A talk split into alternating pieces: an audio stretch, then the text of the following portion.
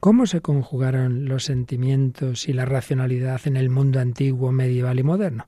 Proseguimos nuestro bosquejo de historia de los sentimientos. ¿Nos acompañas?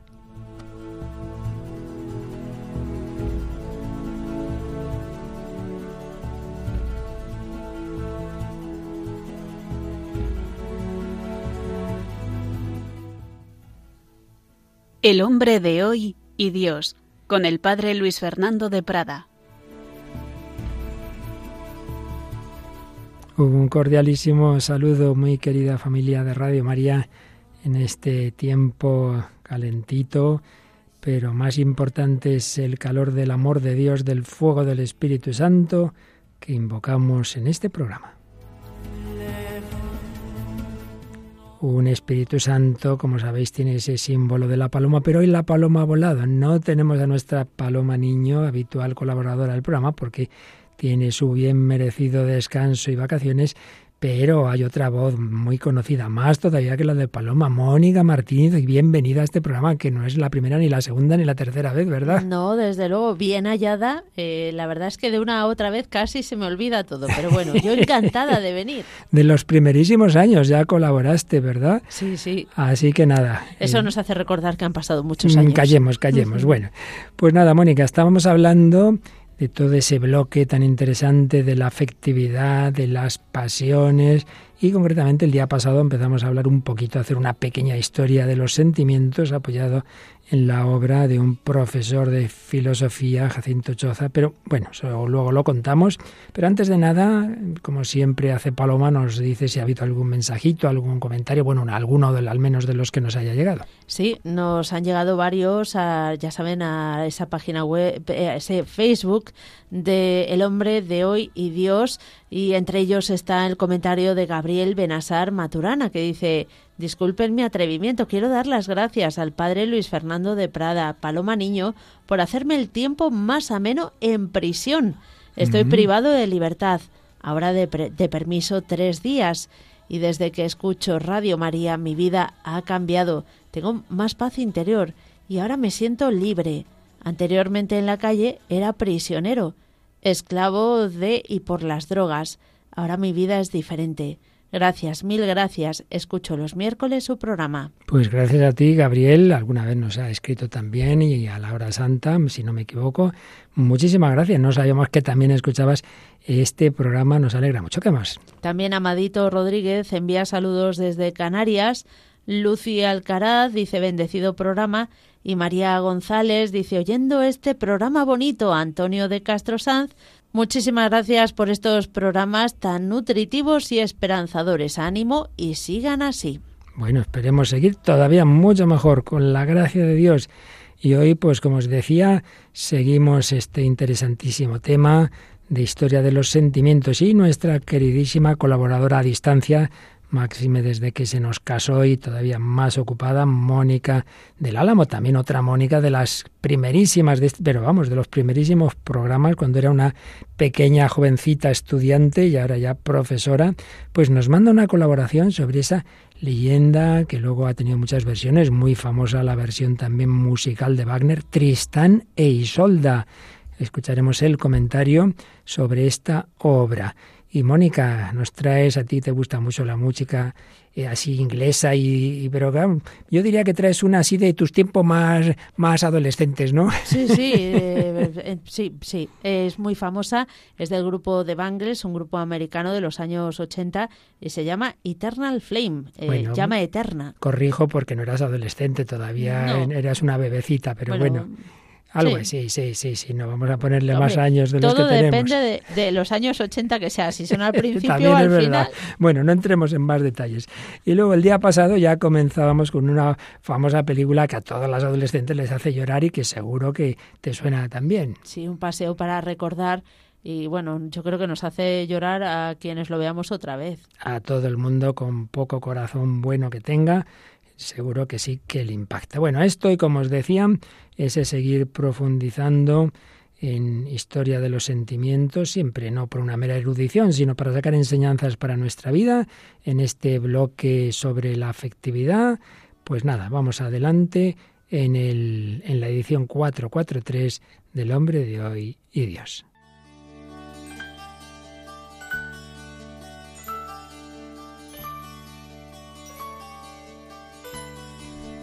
Bien, pues recordemos un poquito lo que veíamos el día anterior de la mano del profesor Jacinto Choza en su Historia de los Sentimientos, a mi aire con mis libertades, pero resumiendo fundamentalmente de esta obra, hablábamos de, empezábamos por el final, como en nuestra época los sentimientos, bueno, nuestra época desde hacía tiempo, han cobrado un papel pues de, de mucha importancia, como se hizo ya por filósofos del siglo XIX una crítica de la razón ilustrada y una revalorización del papel de los sentimientos, pues en autores como, como Nietzsche mismo, como a su manera, evidentemente, como Kierkegaard de una manera muy distinta, como el psicoanálisis de Freud ya en el siglo XX, la fenomenología, la escuela de Frankfurt, la filosofía analítica. Bueno, en todos estos casos hay una crítica del mero racionalismo. Claro, ¿qué pasa?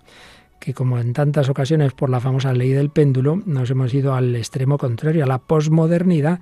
Ahí todo es instinto, sentimiento, pasión y parece que ya la razón no sirve para nada. Bueno, vamos hacia atrás. Comencemos ya por la Grecia prehomérica, como casi siempre en la historia del pensamiento hay que ir a Grecia. Y ahora ya sí más de la mano de Jacinto Choza nos habla, y yo ahí no puedo más que resumir lo que él dice, no conozco este tema, de cómo en aquella época los hombres no se habla de que tengan ellos sentimientos, más bien son poseídos por fuerzas impersonales, divinas, pero señalaba el profesor que se va pasando de la sociedad tribal a la urbana, a la polis, entonces ya se va hablando de, de, la naturaleza humana, esa naturaleza del hombre, en la cual están las pasiones, no ya como una fuerza divina que posee, sino algo propio de esa naturaleza humana. Sí, pero lo principal se va viendo cada vez más es la razón como instancia controladora suprema, garante de la armonía del individuo.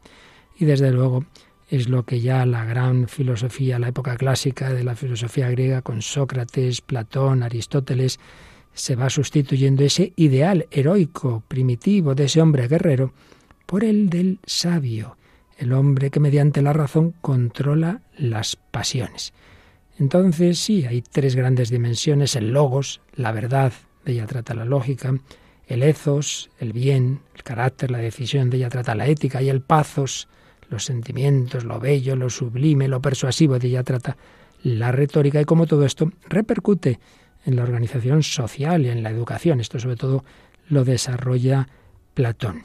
Bien, esto es lo que veíamos, pero también ya decíamos, y vamos a insistir hoy, en que Aristóteles, que evidentemente también dice que la razón debe controlar toda esa naturaleza humana, sin embargo, en absoluto considera eh, algo negativo las pasiones como tal. No, y esto es muy importante porque, como bien sabemos, el gran doctor de la Iglesia, Santo Tomás de Aquino, se va a inspirar sobre todo en Aristóteles.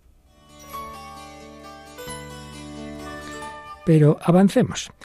Y resulta que hay una nueva etapa importante en la filosofía ética, sobre todo, que es la del estoicismo. Y entonces sí que ya va a haber una visión más negativa de las pasiones, porque si Aristóteles las veía como algo bueno, pero que hay que controlar, sin embargo, para los estoicos ya en principio son algo negativo. Más aún, al ideal moral del control de las pasiones mediante la razón, los estoicos añaden el ideal de la apaceia, la insensibilidad, y la ataraxia, la falta de deseo, como supremos valores morales. Ya no es simplemente el control de las pasiones, sino su marginación e incluso su anulación.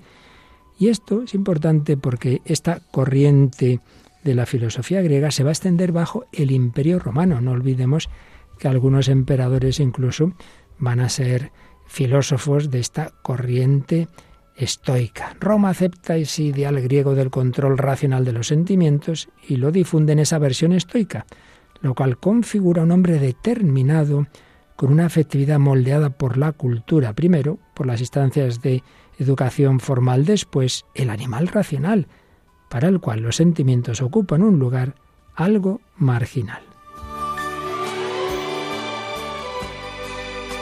Pero cae el Imperio Romano.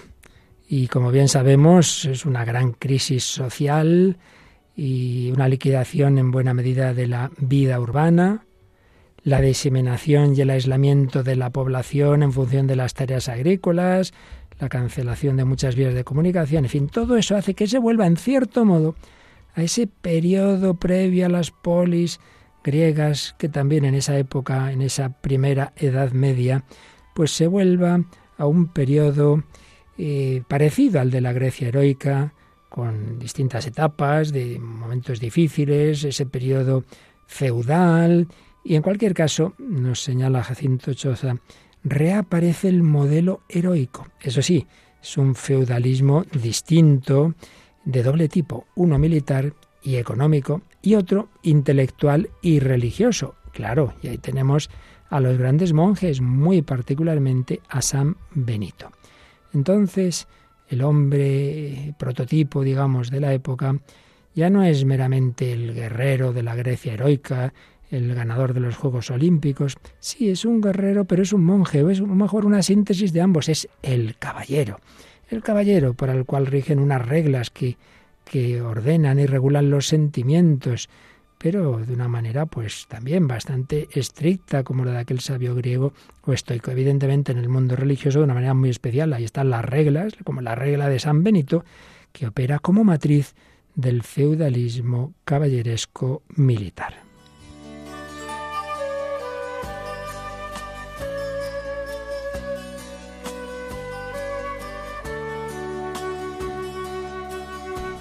que los sentimientos tengan importancia quiere decir que la tengan en la corte, en el ámbito civilizado, en las civitas, para lo cual hace falta que haya ciudades. Bueno, pues esto ya en lo que ya va avanzando en la Edad Media y en la época que ya se suele ver como la plenitud de la Edad Media, siglo XII, siglo XIII, se empieza a regenerar el tejido urbano, las vías de comunicación, la banca, el derecho y la universidad culmina con el florecimiento de las ciudades y de la burguesía. Sí, sí, ya en la Edad Media las grandes catedrales, las grandes sumas, maravillosas obras también de literatura como la Divina Comedia, plenitud de la Edad Media. Pues bien, en esa época los sentimientos vuelven a adquirir una gran relevancia social y cultural, incluso un poder de configuración del orden social de primera magnitud.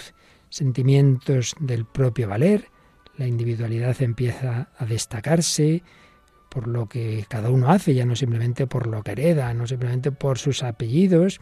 Y por supuesto, hay un tipo de sentimiento, el amor, el amor cortés, que va a florecer mucho en esta época.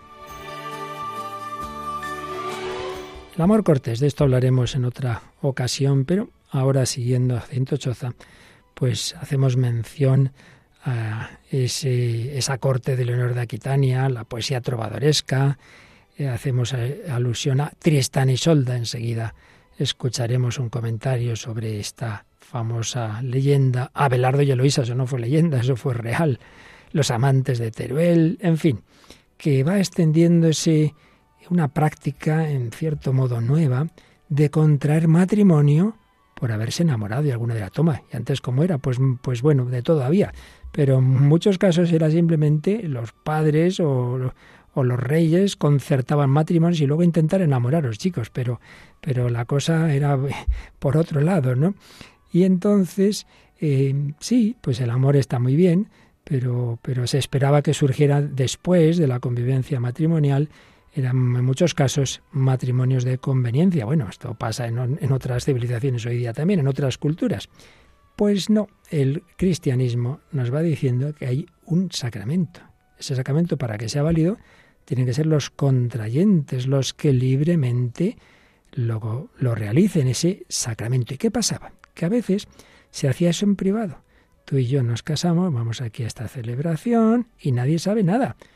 Y entonces era un lío, porque por un lado estaba ese matrimonio válido, si se había hecho con el consentimiento de los cónyuges, sacerdote podía saberlo, más o menos, pero no constaba, y luego, públicamente, los padres podían concertar otro matrimonio. Pues un lío. Pero ¿cuál es el matrimonio válido? En fin, toda esta historia la arreglaría la Iglesia en el concilio de Trento cuando ya puso como una condición para que el matrimonio sea válido, no simplemente el libre consentimiento de los cónyuges, sino lo que se llama la forma, es decir, que eso tiene que saberlo el sacerdote, tiene que ser público, tiene que haber testigos y si no, no es válido. Pero bueno, esto ya lo veremos con calma. Ahora lo que nos queremos referir es que va tomando fuerza la importancia del sentimiento.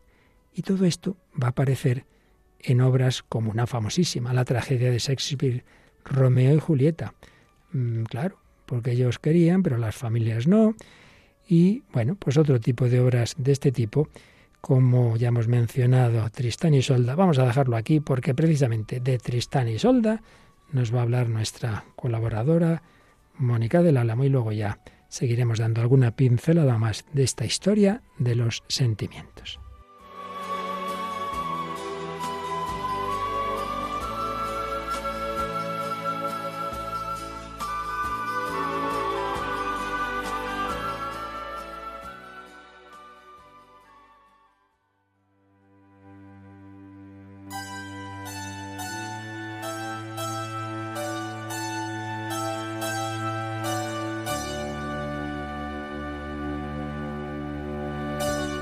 Pues aquí seguimos en Radio María, en El Hombre de Hoy y Dios, hablando de las pasiones, de los sentimientos, más en concreto historia de los sentimientos y ahora resumiendo palabras de Jacinto Choza en su historia de los sentimientos. Nos había mencionado a Romeo y Julieta, señala este autor que esa tragedia hubiera sido culturalmente imposible en la Grecia de Platón eh, o en la Roma de Terencio porque nunca antes en la historia un sentimiento había tenido tanto poder de configuración biográfica.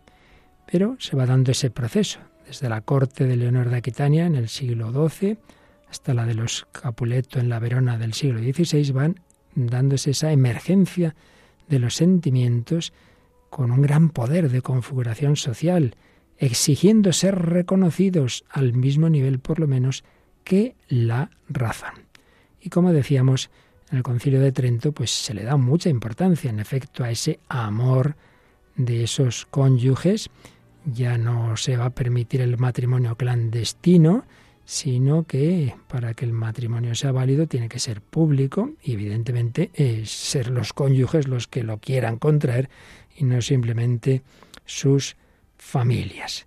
Ha ido tomando fuerza indudablemente en esa plenitud de la Edad Media la importancia de los sentimientos. Y ahí señala Jacinto Choza, y estamos totalmente de acuerdo en este punto, pues que el gran doctor de la Iglesia, Santo Tomás de Aquino, ya lo veíamos y lo veremos en un programa especial dedicado a él, eh, hace una gran sistemática de los sentimientos, los sitúa en un lugar muy importante dentro de la psicología humana y en su antropología teológica, esa criatura que ha salido de Dios, que vuelve a Dios, por la redención, por las virtudes, por la moral, por la gracia. Y no nos olvidemos que para Santo Tomás, como bueno, general para la doctrina de la Iglesia, la virtud reina es la caridad. La caridad es el amor.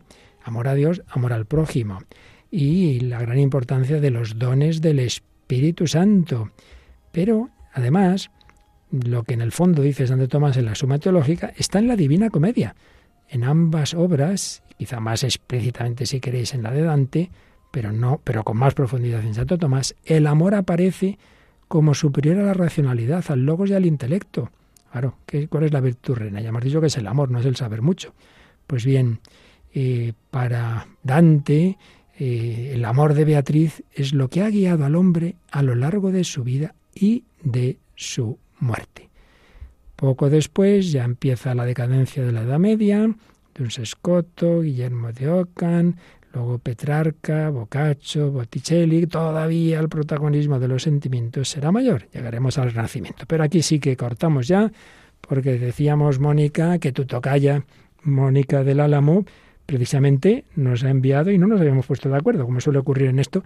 Al final la providencia eh, organiza aquí este pisto, pero un pisto bien, así como a ti que te gusta la cocina, todo al final mm, sabe bien, ¿verdad? Claro que sí, qué maravilla que pueda complementar eh, y reforzar los, los eh, datos que nos está dando. Así es, como los componentes de un buen menú. Bueno, pues en el menú de hoy vamos a escuchar a Mónica del Alamotoraño su comentario sobre Tristán e Isolda. Hola, Padre Luis Fernando, y un saludo a todos los oyentes del Hombre de Hoy Dios.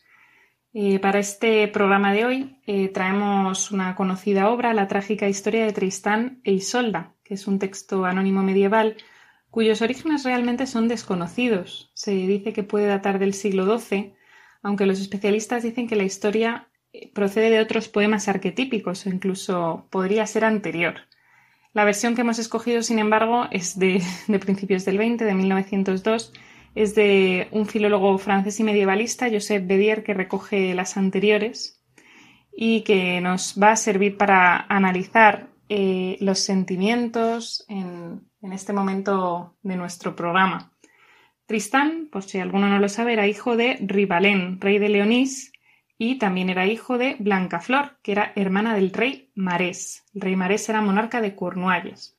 Los padres de Tristán mueren muy tempranamente y es Roald, el fiel mariscal de Rivalén, quien educa a Tristán. Tristán, como todo héroe, se convierte en un joven fuerte, valiente, hermoso, que demuestra su valor numerosas veces. Por ejemplo, vence a Marold de Irlanda, que es un fiero guerrero. También consigue matar a una bestia que devoraba doncellas y, también a los caballeros que osaban intentar rescatarlas. Vamos, todo un héroe medieval. Tras una serie de aventuras y después de vencer a este dragón, Tristán obtiene para el rey Marés, su tío, la mano de la bella Isolda, la rubia Isolda, que es de la nobleza irlandesa y es sobrina de este temible Marold irlandés a quien Tristán había matado para defender el reino de Cornualles, para defenderse de un impuesto muy cruel que les imponían los irlandeses. Con este enlace, consiguiendo Tristán a Isolda para su tío el rey Marés, pues lograría la paz entre Irlanda y Cornualles. Pero he aquí que aparece un filtro amoroso. La madre de Isolda, para garantizar la felicidad de su hija, pues prepara un brebaje, un, filtro amoroso, para dárselo a los, futuros esposos, al rey Marés y a eh, su propia hija. Pero, por descuido, por un trágico descuido, se lo acaban bebiendo Isolda y Tristán. Desde entonces se va a apreciar la cruel lucha que tienen los dos jóvenes para no sucumbir ante esta pasión que se apodera de ellos, sin que no pueden controlar.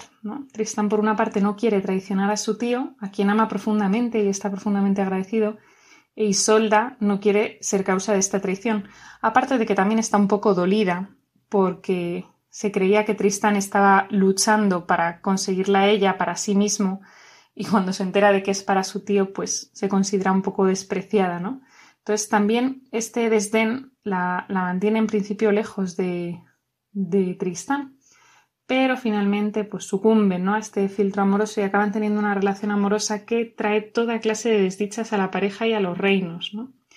Hemos escogido uno de, de los fragmentos en los que se aprecia esta pasión y esta lucha contra lo que ellos desean hacer verdaderamente. Es curiosa la primera reflexión que se hace Tristán.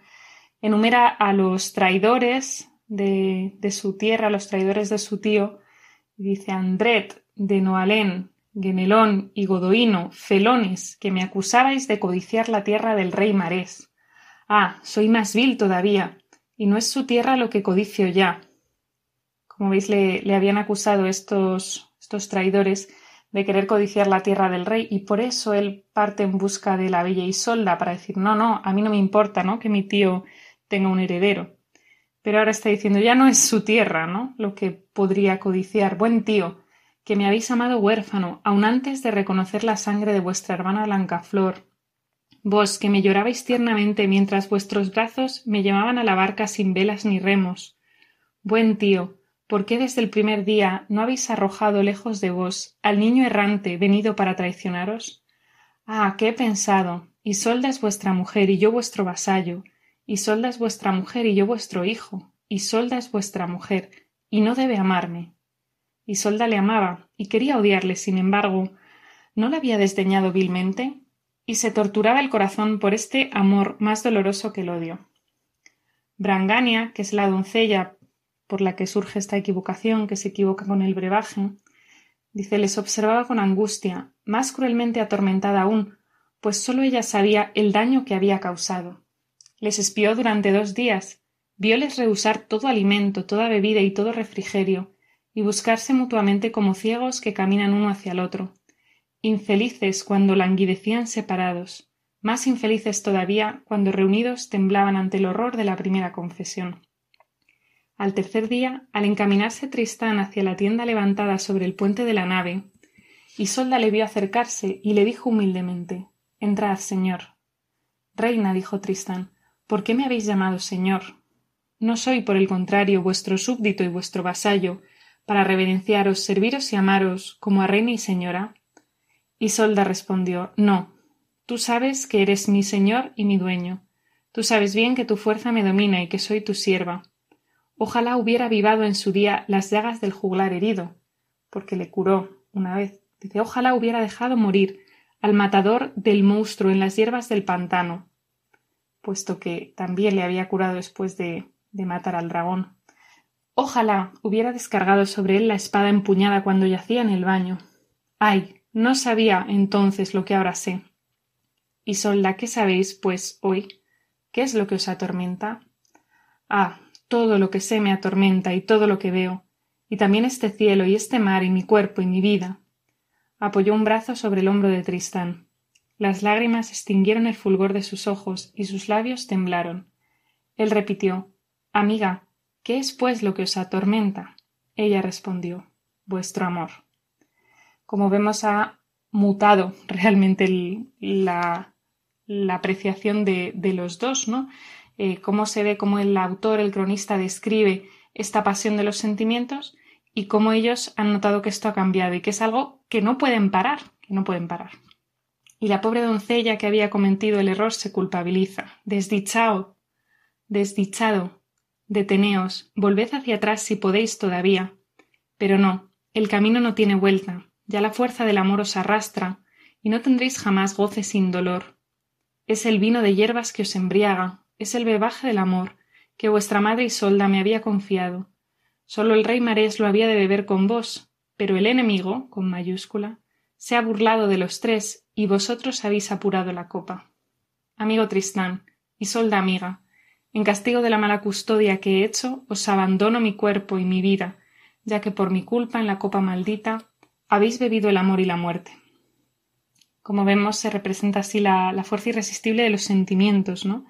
En este caso, literalmente irresistible, ¿no? Porque están bajo un hechizo y de alguna manera el cronista como que no les considera culpables ¿no? de, esta, de pasión, porque realmente ellos no querían, ellos estaban dispuestos a evitarlo.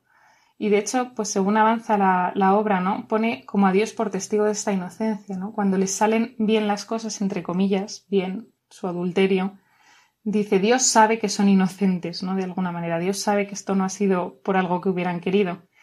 Entonces, bueno, vemos que aunque son personas de una gran nobleza, especialmente Tristán, que en su momento es capaz de renunciar a la belleza y al amor que surge naturalmente por Isolda, por la paz entre Irlanda y Cornualles, ¿no? Él decide luchar por la bella Isolda, aunque ya ha visto lo hermosa que es, lo dulce que es, y, y es él el que decide, dice, yo iré a conseguir a esta mujer para ti, tío, también para que no le acusen, ¿no? De querer las posesiones de su tío, pero ahora ya no es capaz, ¿no? y ahora saltará una y mil veces todas las fronteras que, hay entre los dos por esta pasión de los sentimientos que está tan, tan descrita en la obra y como que eso, como que es irrefrenable.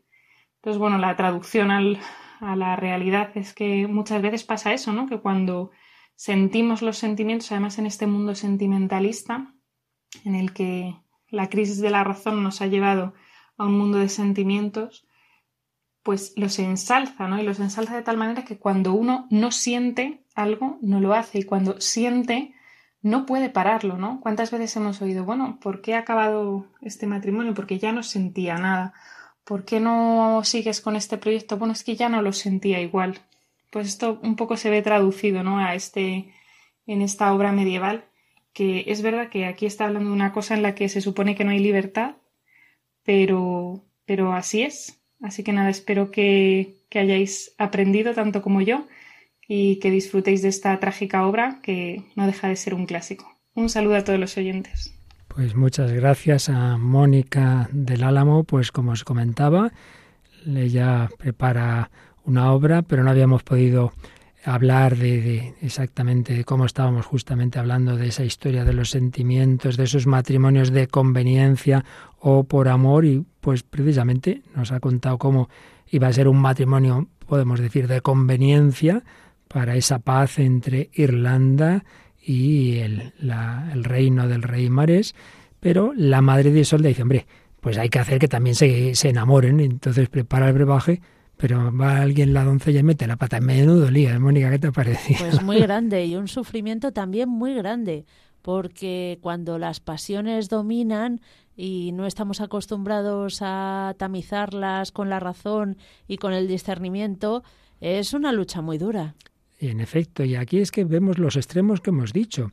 Una cosa es la pura conveniencia que decidan los padres, razones políticas, hombre, no puede ser. este, el matrimonio es algo demasiado personal para que sea algo puramente de conveniencia. Pero otra cosa es identificar el amor personal con el mero sentimiento y mucho menos con una pasión tan física que de hecho la ha producido un brebaje. Entonces ahí podemos ver una imagen también de lo que tantas veces ocurre. No, no es que ha sido un momento, es que es que ha sido más fuerte, esto es más fuerte que yo. Yo recuerdo, Mónica, alguna ocasión en algún lugar del mundo, una persona así, una mujer confesándose y tal, padre, pero es que yo trabajando, claro, ¿qué le voy a hacer si de repente un compañero, pues, pues claro, pues Dios me lo ha puesto al lado, yo, yo, yo, te lo he puesto, vamos a ver, más despacio, más despacio. El que tú veas ahí una persona que en un momento dado te pueda atraer, no quiere decir que Dios te dice, dale, es como si el ladrón dijera, ¿qué le voy a hacer? Es que me han puesto delante este dinero, pues no podía contenerme. Hombre, eh, es verdad que puede haber patologías graves en todos los campos y que uno pierda la libertad, pero esa es la excepción patológica, no la regla. Claro, desde luego, todos yo creo que en este, bueno, somos conscientes de que tenemos que unificar todo en nuestro ser. El afecto, la razón y bueno, nosotros que somos creyentes, por supuesto, una razón más trascendente, que es un discernimiento de lo que el Señor quiere en nuestras vidas. Exactamente, por eso es tan importante una decisión como el matrimonio, como bien dices. Evidentemente, tiene que haber también esa parte humana. No va uno a decir, Señor, mm, eh, yo me caso con quien menos me guste. Pues no, como decía un padre muy simpático, dice, si, la gente se casara con el, con el que menos le gusta, la tercera generación todos feísimos. No, aquí ves coger la más fea, el más feo, no, no se trata de eso. Pero se trata de que eso, que tiene su, su dimensión y su valor, no sea lo que domine.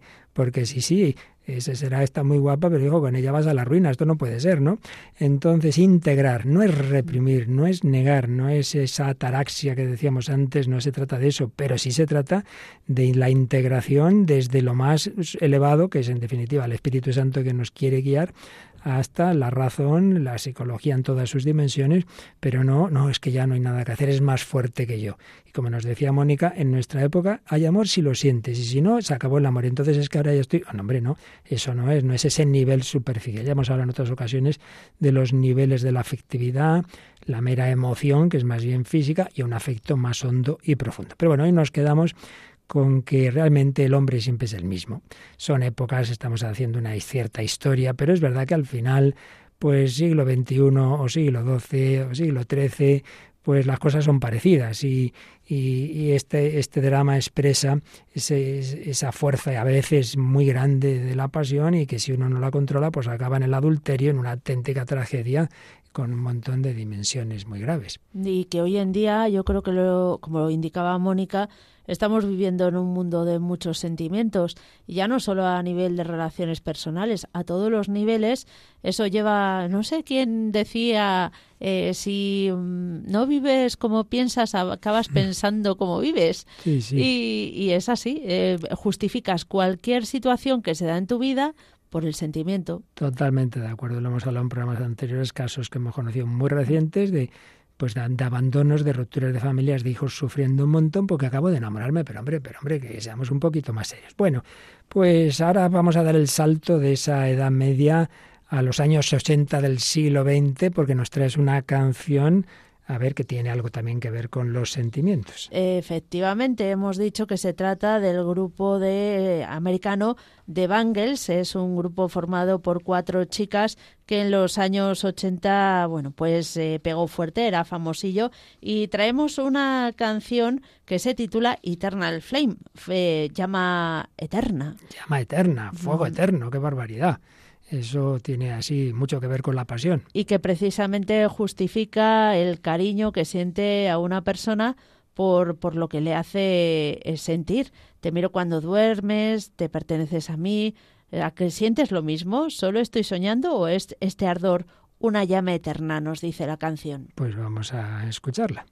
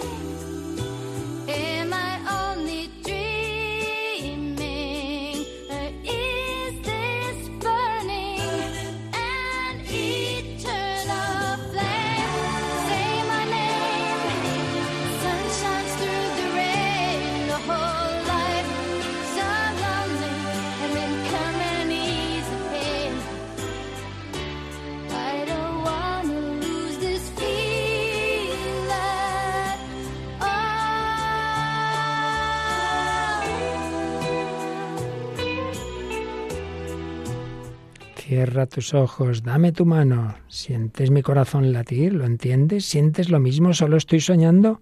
¿O es este ardor una llama eterna?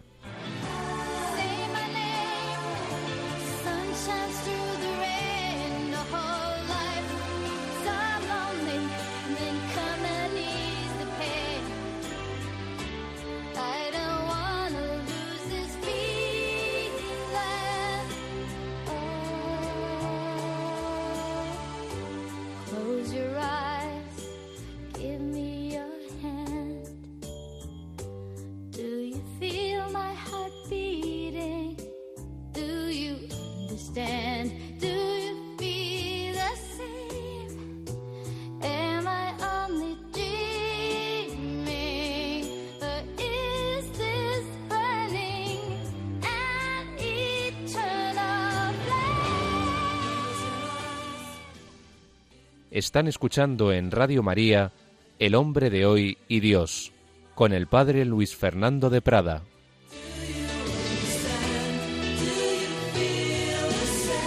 Eternal Flame de este grupo, de estas entonces, años 80, jóvenes estadounidenses.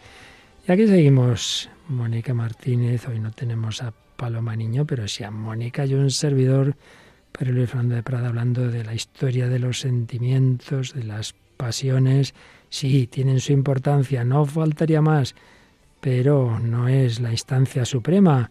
Tenemos esa razón y tenemos ante todos los cristianos la luz del Espíritu Santo y todo debe estar integrado. Y eso es lo que una película que empieza por el nivel superficial, aparentemente, al menos en uno de los protagonistas, el chico malote, está en ese nivel sensorial, en ese nivel sentimental, eh, pero va avanzando y precisamente con la intervención del dolor.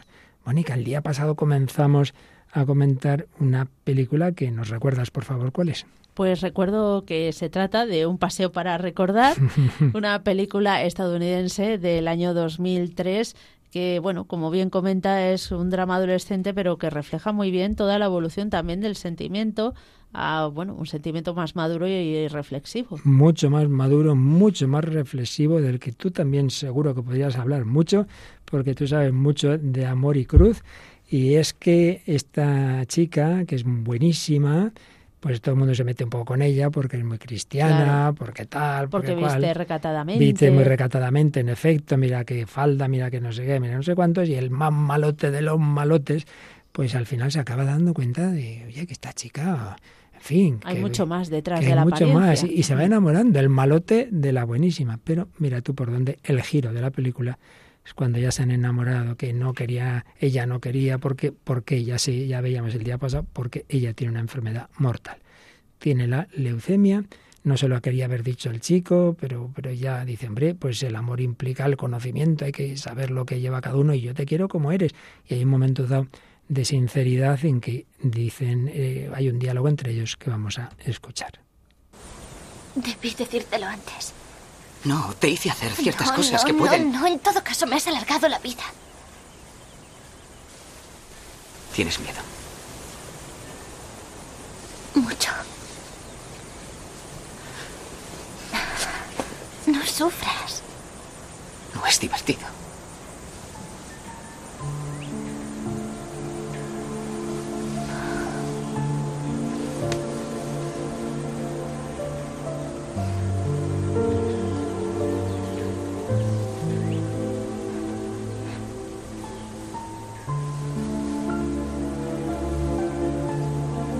A que no estés conmigo.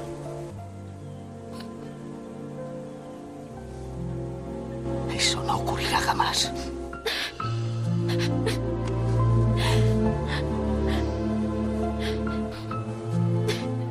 No, no es divertido que esa chica de la que se acaba de enamorar tenga una enfermedad mortal. No es divertido. Pero hay algo más hondo, mucho más profundo que el sufrimiento precisamente está sacando y muy bonito también, Mónica, lo que ella dice, me has alargado la vida, porque ella no había estado, que sepamos, enamorada y, eso que está experimentando, pues le da pena hacerle sufrir y sufrir ella misma, pero por otro lado es algo bello. Mm, y otro punto que me ha llamado la atención es cuando ella le dice, me da miedo que no estés a mi lado y él dice, eso nunca pasará, porque el amor no puede ser amor si no hay un compromiso de, de duración en el tiempo. Pues fíjate que precisamente hablábamos antes de casos de hoy día y más de uno y más de dos conocemos todos de que justamente cuando llegan los momentos malos, si te he visto no me acuerdo. Ahí te quedas y me he encontrado a alguien más tal, más cual y dejar a la otra persona en una situación mm. durísima. Pues este chico al revés, que venía de la superficialidad, justo cuando ve la enfermedad de su ya novia, dice, no, no, yo voy a estar contigo hasta el final. Y de hecho, vamos a escuchar no más, porque en fin, luego nos acusan de spoiler, ¿verdad? Pero ¿quién no ha visto esta película? En fin, bueno, yo no la había visto, para empezar yo no la había visto. Pues nada. Quien no la haya visto, que la. Quien no la haya visto no le entramos en detalles, pero sí podemos decir que hay un momento dado en que la chica pues está malita, está malita, y ve las cosas desde la luz de la fe y escuchamos este nuevo diálogo entre ambos. ¿Sabes qué se me ha ocurrido hoy? ¿Qué?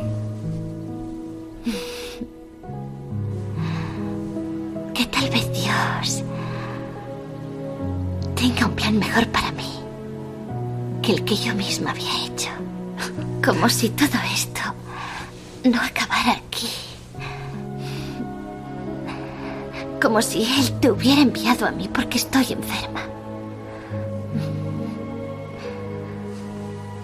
Para ayudarme.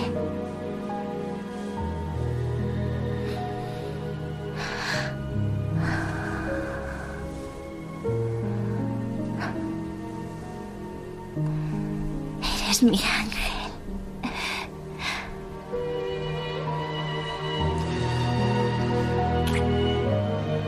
Bueno, ya voy comprendiendo porque cuando me contabais algunas chicas esta película me lo hacíais con las lágrimas en los Sí, esta película hay que verla con Kleenex en mano. Pero la verdad es que no es esa mera sensiblería, ¿verdad? Porque eso cuando está el dolor y el y, y bueno, un dolor que puede acabar en la muerte hay una mirada de eternidad, ¿no? Entonces esta chica mira hacia la eternidad. Y es que ese es el verdadero amor, ¿no? El que es capaz de durar eternamente. Porque, como decía aquel pensador francés, amar a una persona es decirle, tú no morirás. Es decir, uno quisiera que la persona amada no muera. Nosotros sabemos que el amor verdadero es eterno, porque en Cristo resucitado todos los que se han amado de verdad seguirán en ese amor purificado en el más allá. Y luego estamos todos llamados a que el amor perfecto lo recibimos del Señor.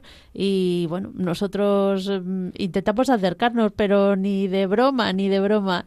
Y, y bueno, pues es lo que decíamos antes, lo importante de que tampoco es apagar los sentimientos, sino integrarlo todo. Integrarlos, elevarlos, porque como bien dices, todas las dimensiones humanas del amor están implícitas en ese famosísimo texto que tantos novios escogen para su boda, ¿verdad? Del capítulo 13 de la primera carta a los Corintios, de lo que es la verdadera caridad que evidentemente todo lo cree, todo lo espera, todo lo tolera. Madre mía, ¿cuántas veces deberíamos reflexionar y meditar y leer en, en, nuestros matrimonios, en familias y a nivel personal ese texto? Así es. Y, y en efecto ahí se cumple eso del amor eterno, porque San Pablo termina diciendo todo va, a pasar, incluso la fe y la esperanza, pero en cambio el amor no acabará nunca.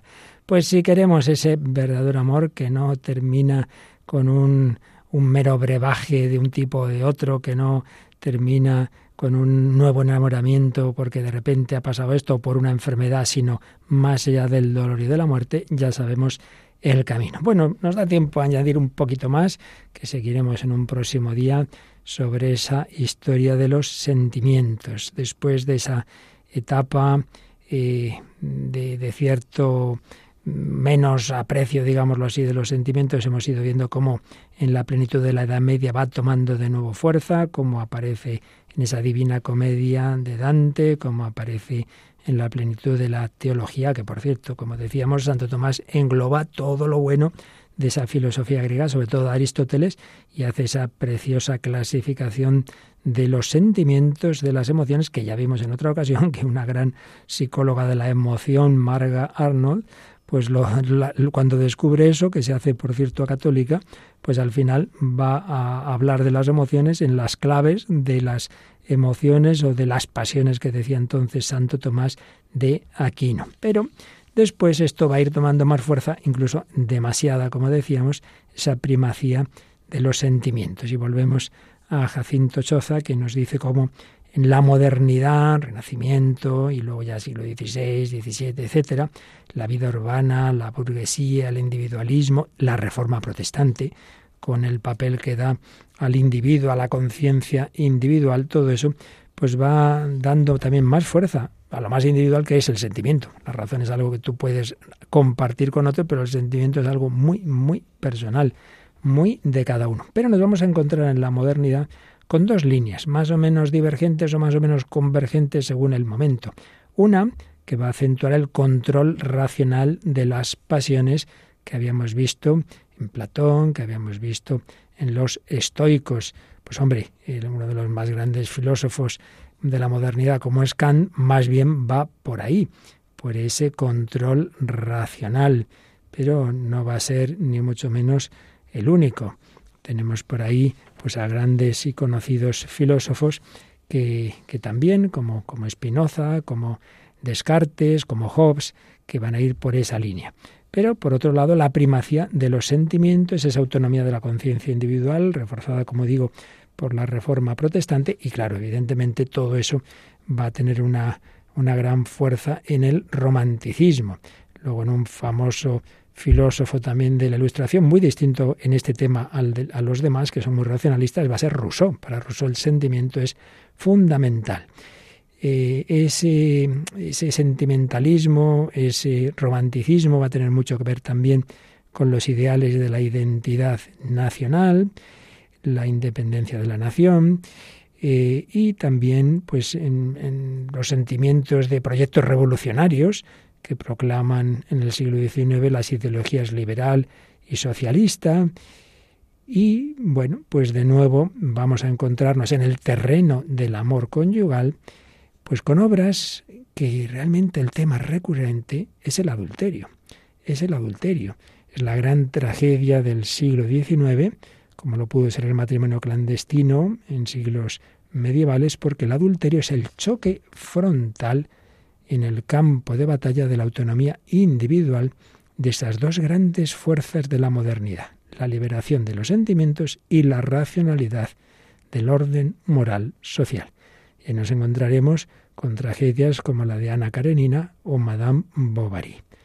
Mucho más que Romeo y Julieta, están en el mismo frente de batalla que su contemporáneo Nietzsche, señala Jacinto Choza.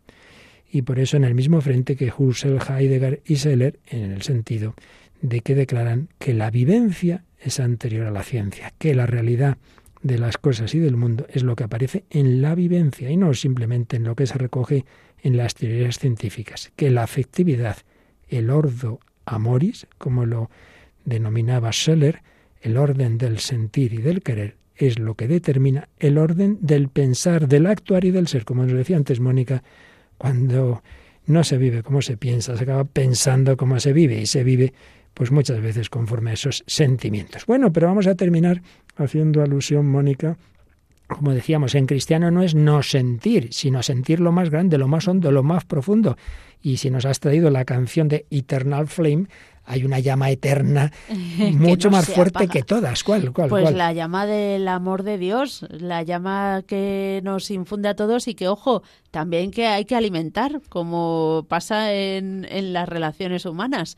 Así que hemos traído una canción del grupo Hakuna que se titula Enciéndeme claro, porque que esa llama, ¿quién la enciende? El Espíritu Santo. ¿Y cómo se apareció en llamas de fuego? Para que nadie dude de que el cristianismo no solo no está contra la pasión y el sentimiento, sino nos da la más grande pasión. Enciéndeme.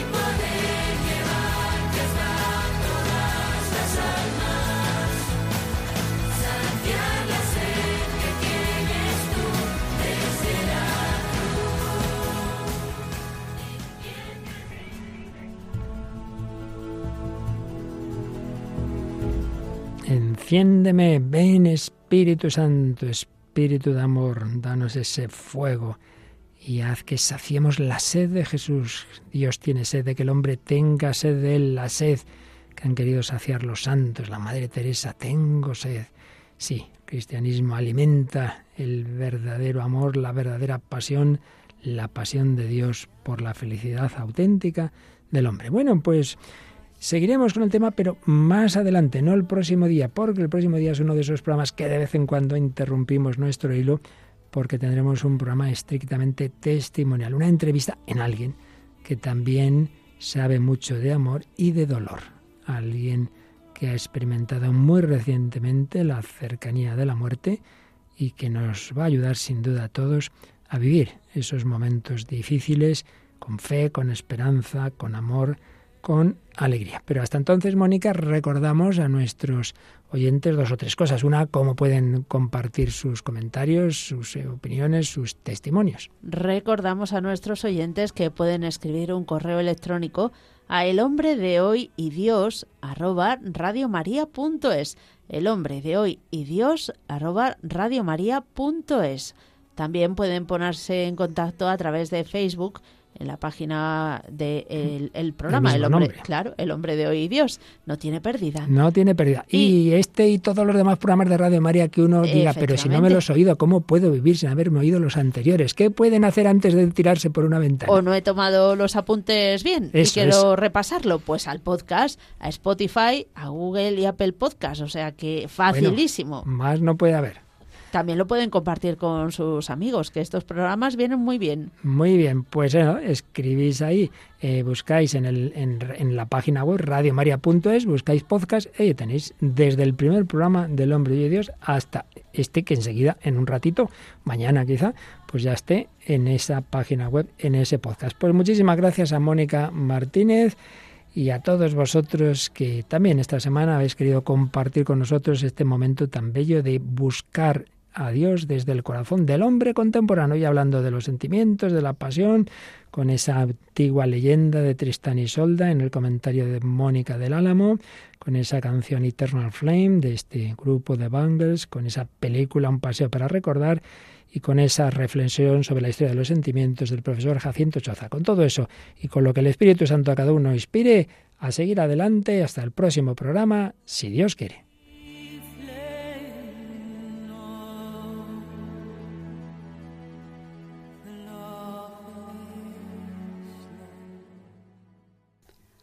Así concluye El hombre de hoy y Dios, un programa dirigido en Radio María por el Padre Luis Fernando de Prada.